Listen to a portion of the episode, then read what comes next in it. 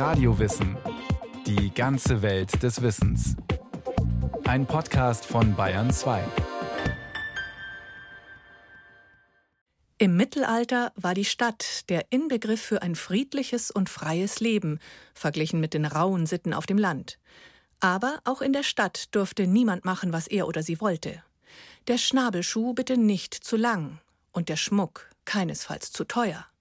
Außer man gehörte zur Führungsschicht. Wer was durfte und was nicht, wurde in der Öffentlichkeit der Städte inszeniert.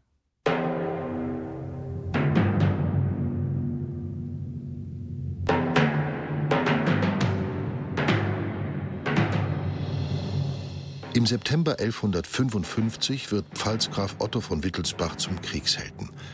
Als Barbarossas Heer in einer Schlacht bei Verona in einen Hinterhalt gerät, erklimmt er mit seinen Männern die steilen Flanken, fällt dem Feind in den Rücken und rettet die Schlacht. 1180 streicht er den Lohn für sein Wagstück ein. Der Kaiser belehnt Otto mit dem Herzogtum Bayern. Die Herrschaft der Wittelsbacher beginnt. Rang und Würde haben sie, aber nun müssen die Wittelsbacher ihren Machtanspruch gegen trotzige Grafen und Bischöfe auch durchsetzen. Dazu brauchen sie Geld und strategisch gut gelegene, befestigte Plätze. Um ihre Herrschaft auszubauen, setzen die bayerischen Herzöge auf einen Trend, der Ende des 12. Jahrhunderts massiv anschiebt. Die Bevölkerung wächst, die Landwirtschaftserträge steigen, das Handwerk braucht Spezialisten. Wer kann, lässt sich im Umfeld von Burgen und alten Handelsflecken nieder. Bis zur Mitte des 14. Jahrhunderts entwickeln sich gut 80 dieser rasch wachsenden Siedlungskerne dank herzoglicher Privilegien zu Märkten und Städten. Den Wittelsbachern kommt diese Urbanisierungswelle äußerst gelegen. Städte verheißen nicht nur Steuern, sie sind auch militärische Machtzentren. In den altbayerischen Städten ist es so, dass sich vor allem an den Burghügeln, also am Fuß der herrschaftlichen Burgen, immer mehr Handwerker niederlassen, auch Kaufleute. Diese Siedlungen werden immer größer und so ungefähr darf man sich dann die Gründung einer Stadt vorstellen. Diese Siedlungen wurden dann geordnet, sie wurden befestigt, oft noch mit einem Palisadenwall, erst später mit einer Mauer erklärt der Wirtschafts- und Sozialhistoriker Marco Veronesi vom Haus der bayerischen Geschichte. Mauern, Türme, Tore. Die Stadt des hohen und späten Mittelalters riegelt sich ab. Niemand betritt, niemand verlässt sie ungesehen. Mauern wehren nicht nur ab. Der Raum, den sie umfassen, ist ein besonderer Rechtsbezirk. Die Stadt setzt sich die Regeln des Zusammenlebens selbst. Sie hat Gerichtsgewalt, ist als Bürgergemeinde siegel- und rechtsfähig. Vor allem aber schafft die Mauer einen klar umgrenzten Friedensrahmen. Wer hier lebt, verzichtet darauf, Konflikte gewaltsam auszutragen. Waffen sind gar nicht oder nur eingeschränkt gestattet. Sogar die Länge mitgeführter Messer ist vorgeschrieben. Zudem bewahrt die Stadt ihre Bewohner und Gäste vor auswärtigen Zugriffen oder Forderungen und gewährt sicheres Geleit. Außerhalb der Mauern regiert Gewalt. Dort herrscht die Fehde, eine Art legaler bewaffneter Selbstjustiz adliger Herren, die Rechtshändel direkt untereinander klären. Die Bauern tragen die Hauptlast der Kriegszüge. Ihre Felder werden verwüstet, ihre Ställe geplündert, ihre Dörfer und Hütten niedergebrannt, um den Gegner zu schwächen und seine Lebensgrundlage zu vernichten. König, Kirche und Herzöge versuchen die ausufernden Feindseligkeiten einzudämmen. Auf dem Land richten sie dabei wenig aus. Nur die Stadt mit ihrem strikten Fehdeverbot schafft Inseln der Sicherheit. Warum gerade das die Stadt so modern und attraktiv macht, erläutert Beatrix Schönewald, die Leiterin des Stadtmuseums und Stadtarchivs Ingolstadt. Frieden ist die essentielle Voraussetzung für Handel und Gewerbe, für Verkehrssicherheit, für das Miteinander. Die Stadt mit ihrer Friedenspflicht, mit ihrer Friedensverpflichtung steht am Anfang einer Entwicklung, die bis heute hinauf reicht. Ohne Frieden kein Fortschritt. Die Stadt bedeutet auch Rechtssicherheit. Vom Rat erlassene Gesetze regeln den Alltag. Dass Erb- und Kaufgänge klar geordnet sind, Dass Besitz- und Schuldverschreibungen besonderen Rechtsschutz genießen, entpuppt sich als entscheidender städtischer Entwicklungsimpuls. Ordnung, die auf Recht und Sicherheit gründet, die Chance durch Handwerk, Handel oder Dienstleistung ein Auskommen zu finden, das ist etwas Neues, etwas, das in die Zukunft weist. Diese Modernität mit ihrem Erneuerungspotenzial spricht Menschen unterschiedlichster Herkunft und gesellschaftlicher Stellung an. Von Gleichheit und schrankenloser Freiheit für alle kann jedoch keine Rede sein. Wir haben als Bewohner in der Stadt die Bürger mit ihren vollen Bürgerrechten, die den Rat der Stadt wählen. Wir haben in der Stadt Bürger, die arm oder reich sind, mit ihren Rechten. Wir haben Minderbürger, die zwar einige Rechte haben, aber keine Pflichten. Wir haben Inwohner, die keine Rechte und keine Pflichten haben. Das sind die Taglöhner, das sind die Mägde, Knechte, alles, was zu einem Hausbetrieb gehört. Dann haben wir Sonderrechte, wie zum Beispiel die Juden, dann die Kleriker. Frauen haben auch eine besondere Rechtsstellung. Die Stadt ist vielschichtig und vielstimmig. Das Sagen hat indes nur eine dünne Oberschicht. Sie erlässt Gesetze und Verordnungen, lenkt das soziale, politische und religiöse Leben. Wie sich diese Elite herausbildet, ist unter Historikern umstritten. Gewiss ist nur eins Besitz, Ehrbarkeit und lange Ansässigkeit sind eine wesentliche Grundvoraussetzung. Klar ist auch, die gezielte Herstellung von Öffentlichkeit ist eines der wichtigsten Steuerungs- und Herrschaftsinstrumente des Stadtregiments. Öffentlichkeit ist allerdings kein Dauerzustand der mittelalterlichen Stadt.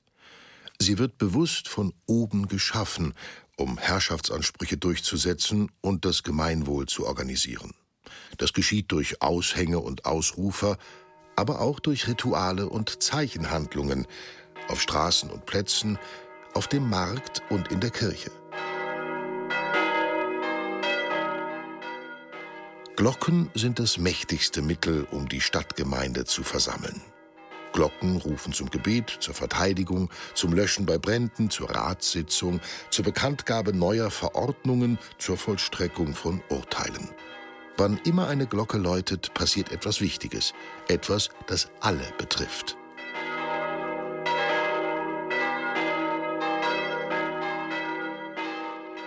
Ein besonderes Ereignis steht an. Der Rat wird gewählt. Kein öffentlicher Anlass ist wichtiger. Keiner bringt mehr Menschen auf die Beine. Der Tag beginnt früh.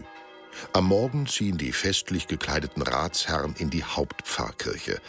Nach der Messe schreiten die Herren durch eine dicht gedrängte Menschenmasse zur Wahl im Rathaus.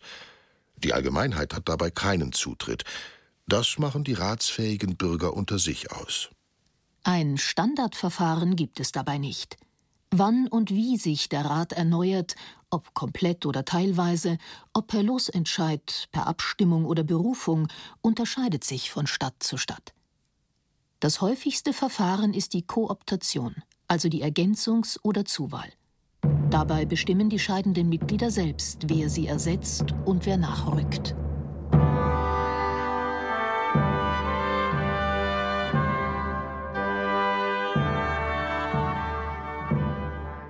Der Rat ist gewählt.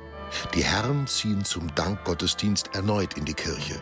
Stadtknechte oder Jungbürger halten die Menge auf Distanz. Trommler, Pfeifer, Fahnen oder Fackeln begleiten den Zug. Einflussreiche Bürger schließen sich an. Die Menge zur Linken und Rechten des Ehrenspaliers johlt.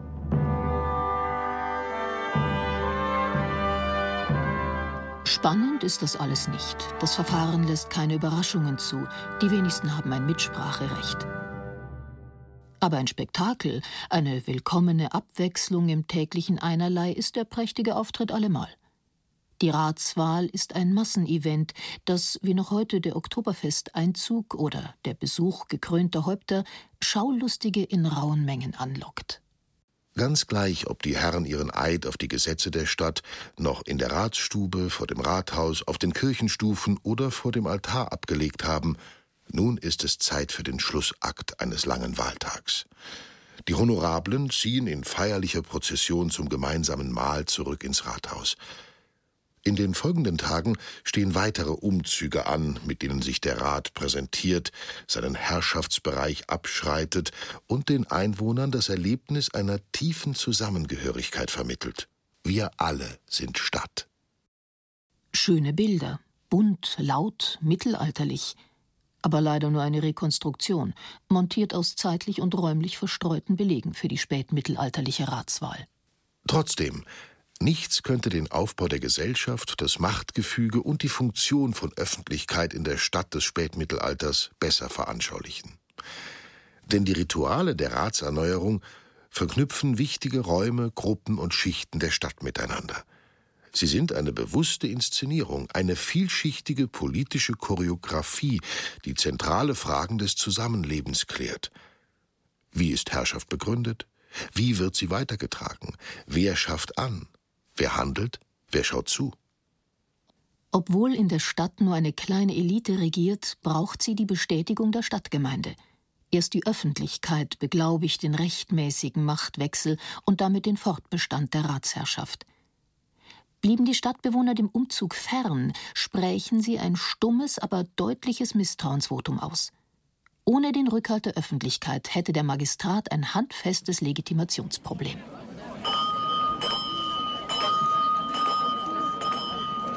Die Marktglocke. Sobald sie morgens erklingt, darf so lange gekauft und verkauft werden, bis sie am Abend das Ende der Marktzeit verkündet. Der Markt ist der öffentliche Raum per se. Der Markt ist ja schließlich auch Ur Urgrund, Entstehungsgrund der Stadt als solcher.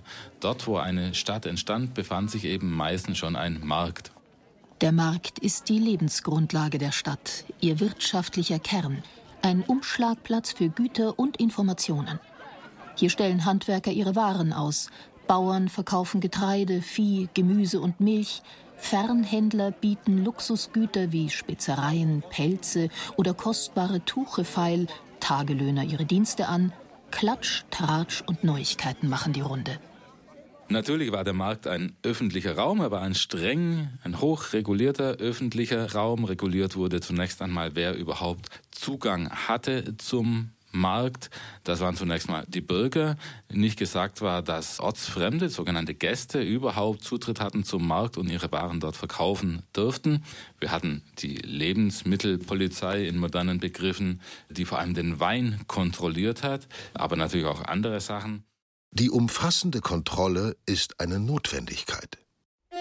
Indem die Stadt gewährleistet, dass Nahrung nicht nur erhältlich, sondern erschwinglich und einwandfrei ist, dass Maße, Gewichte, Qualität und Preise stimmen, beugt sie Unruhen vor.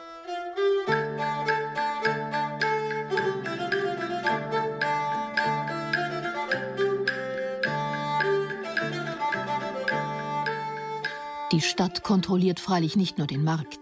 Sie greift auf alle Lebensbereiche durch, entfaltet einen Kontrollfuror, der sich nahezu überall und in alles einmischt.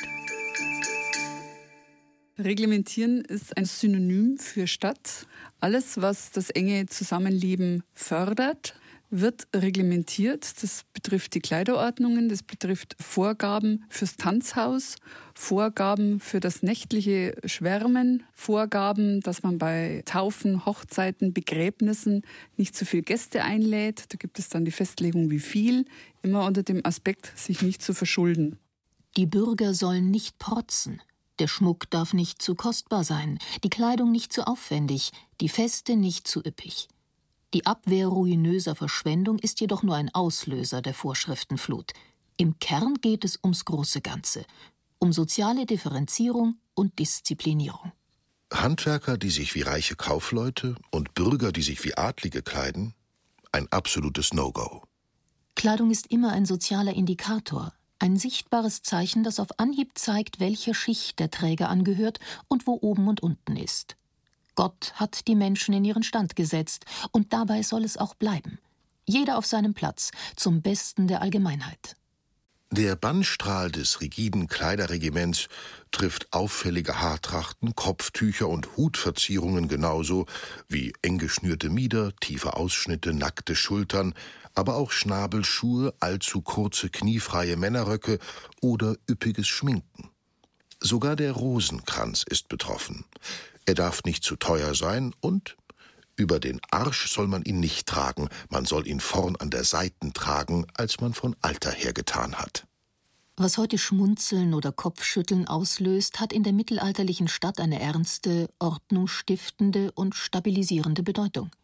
Das wird umso wichtiger, je mehr der wirtschaftliche und politische Aufstieg neuer Gruppierungen die Standesgrenzen verwischt. Zur Sorge um den Bestand der weltlichen Ordnung kommt die Furcht vor dem Strafgericht Gottes. Denn hinter Kleiderprunk und Putzsucht lauern Stolz, Hochmut, Eitelkeit. Hochmut aber ist die Ursünde der Menschheit, die Wurzel alles Bösen, eine Kränkung des Schöpfers, der die Lästerung durch Erdbeben, Krankheiten, Missernten, Krieg und Plagen vergilt. Das muss eine verantwortungsvolle Obrigkeit verhindern, zum Wohle aller. Herrje, wie mittelalterlich. Doch ganz so weit ist es mit unserer modernen Aufgeklärtheit nun auch nicht her. Dass wir Gesinnungen und Menschen nach der Kleidung taxieren, hat sich seit tausend Jahren nicht wirklich geändert. Und noch heute können Textilien ausgesprochen starke Reaktionen entfachen. Als Mitte der 1960er Jahre der Minirock aufkommt, läuft das Establishment Sturm. Der Mini provoziert. Ist er respektlos oder ein Statement eines neuen weiblichen Selbstbewusstseins? Der kniefreie Affront ruft die Hüter von Moral und Tradition auf die Barrikaden. Das Abendland, die Menschheit, die Ordnung, die Moral scheinen in Gefahr. Vieles vermeintlich Mittelalterliche hat überdauert. Anderes hat sich grundlegend geändert. Während wir den Justizvollzug hinter Mauern verbannen, rückt ihn das Mittelalter in die Mitte der Gesellschaft. Die arme Sünderglocke. Ein zum Tode verurteilter tritt den letzten Gang an. Sein Schicksal vollendet sich am hellen Tag, sichtbar für alle. Ein abschreckendes Exempel, das Öffentlichkeit sucht und braucht. Justiz, vor allem der Strafvollzug, war öffentlich, weil es zum einen ein politisches Statement abgegeben hat. Ein Delinquent, der gegen die Stadtordnung, gegen die Landordnung verstoßen hat, wurde öffentlich gerichtet. Und es war zweitens auch ein Statement für eine frühe Form der Erziehung. Wenn ich Böses tue und wenn ich wirklich etwas Böses tue, dann werde ich öffentlich hingerichtet. Und das war neben dem Vollzug der Todesstrafe natürlich auch ein soziales Element, eine Form der Demütigung, die es auch im zivilen Recht gab, sprich an den Pranger stellen.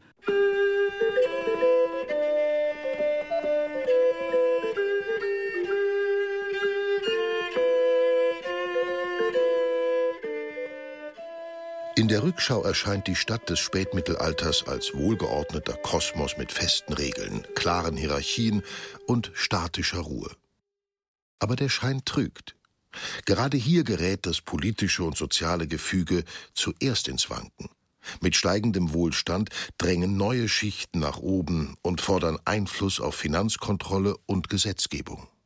Nach mehr Macht streben vor allem die Handwerker, die sich in größeren Orten in Zünften zusammenschließen. In den Versammlungshäusern, den Trinkstuben und Handwerkerquartieren rumort es. Selbstbewusste Zunftvertreter stellen Ratsbeschlüsse und die Allmacht der Obrigkeit auf die Probe. Im 14. Jahrhundert verlangen manche der mächtig gewordenen Lobbyverbände Sitz und Stimme im Rat. Dabei kommen sie nicht nur mit dem Stadtregiment, sondern oft auch mit dem Landesherrn in Konflikt.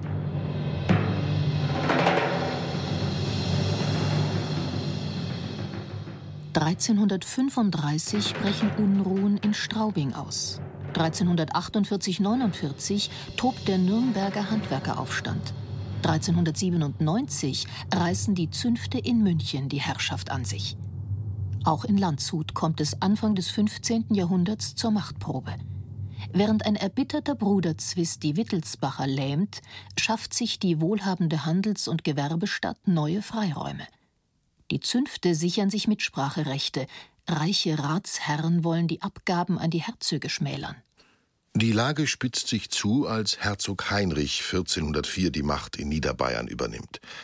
Der neue Herrscher ist habgierig, gewalttätig und jederzeit bereit, das Recht zu beugen. Das Autonomiestreben der Städte ist ihm ein Dorn im Auge. Er lässt sich Ratsbeschlüsse zur Genehmigung vorlegen, er nennt Ratsmitglieder selbst und verbietet Handwerkszünfte. Der Streit schwelt vier Jahre. Dann lädt Heinrich am 24. August 1408 die Stadträte auf die Feste Trausnitz. Er lässt ein Mahl servieren und die Gäste verhaften. Prozesse folgen. Einige Landshuter müssen den Rat verlassen, andere werden verbannt. Ihr Vermögen saniert Heinrichs Staatskasse. Nach zwei Jahren trügerischer Ruhe kocht das Zerwürfnis erneut hoch. Handwerker und Gewerbetreibende rotten sich zusammen. Einer der Widerständler, Dietrich Röckel, stellt sein Haus als Treffpunkt zur Verfügung. Ob es sich tatsächlich um gewaltbereite Rebellen handelt oder ob nur ein paar Wutbürger randalieren, wissen wir nicht. Der Herzog jedenfalls fackelt nicht lange und lässt das vermeintliche Verschwörernest am Karfreitag 1410 ausheben. Noch in der Nacht werden mehrere Personen ermordet, Todesurteile folgen. Landshut muss sich Herzog Heinrich unterwerfen. Die Selbstverwaltung ist passé. Nicht nur in Landshut, auch in München, Ingolstadt und außerhalb Bayerns flackern Unruhen auf. Hier wie dort begehren Teile der Bevölkerung gegen ihre Ausbeutung und Stummschaltung auf. Vor allem aber wird Öffentlichkeit nun nicht mehr ausschließlich von oben hergestellt. Sie formiert sich jetzt auf verschiedenen Ebenen der Gesellschaft.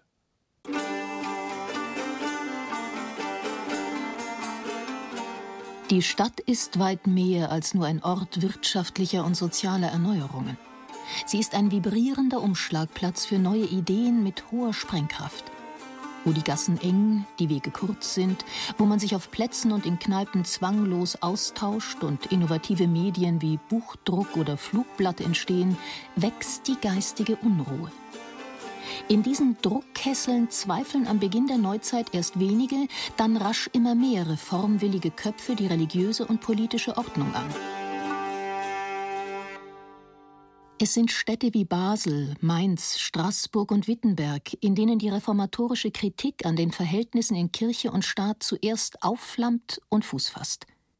Es sind die Städte, die Gärbottiche und Experimentierstuben der kulturellen Erneuerung, die das Mittelalter hinter sich lassen und die Zeitenwende der Reformation einläuten. Das war Radio Wissen, ein Podcast von Bayern 2. Autoren Volker Eckelkofer und Simon Demmelhuber. Es sprachen Julia Fischer und Stefan Wilkening. Technik Helge Schwarz. Regie führte Axel Wostri. Die Redaktion hatte Thomas Morawetz.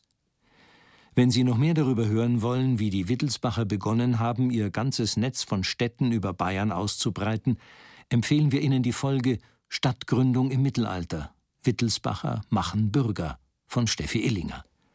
Und wenn Sie keine Folge mehr verpassen wollen, abonnieren Sie Radio Wissen unter bayern2.de slash podcast.